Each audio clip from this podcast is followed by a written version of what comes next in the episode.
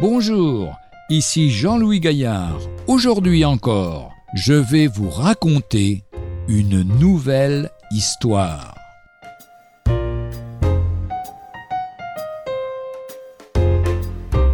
Le courrier du cœur. Une lettre d'amour adressée en 1942 par une jeune mariée à son époux, alors embarqué sur un navire de la Royal Navy, a mis 52 ans pour parvenir à son destinataire. Sa femme avait posté la lettre le 14 juillet 1942, trois mois après leur mariage. Elle l'avait adressée au HMS Carlist, le croiseur anglais sur lequel travaillait Walter Monson. Mais la lettre a fait le tour du monde, suivant sans succès la trace du navire d'escorte. Elle a ensuite atterri dans un bureau de poste de la Royal Navy, où elle est restée dix ans. Puis, elle a été donnée en 1986 par hasard à un ancien collègue de Walter Monson qui effectuait des recherches historiques.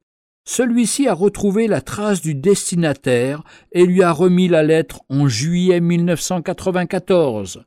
L'ancien marin, alors âgé de 74 ans, a cependant préféré ne pas l'ouvrir. Il s'agit bien d'un regrettable retard d'acheminement du courrier, dû à un concours de circonstances uniques. Mais ce qui est bien plus désolant, c'est le retard catastrophique dont beaucoup de chrétiens se rendent responsables dans la transmission de la Bible, la lettre d'amour de Dieu adressée à tous les humains. Faisons tout pour qu'elle parvienne à tous.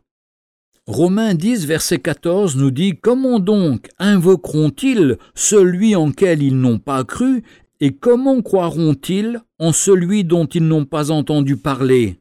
Comment en entendront-ils parler s'il n'y a personne qui prêche? Et comment y aura-t-il des prédicateurs s'ils ne sont pas envoyés?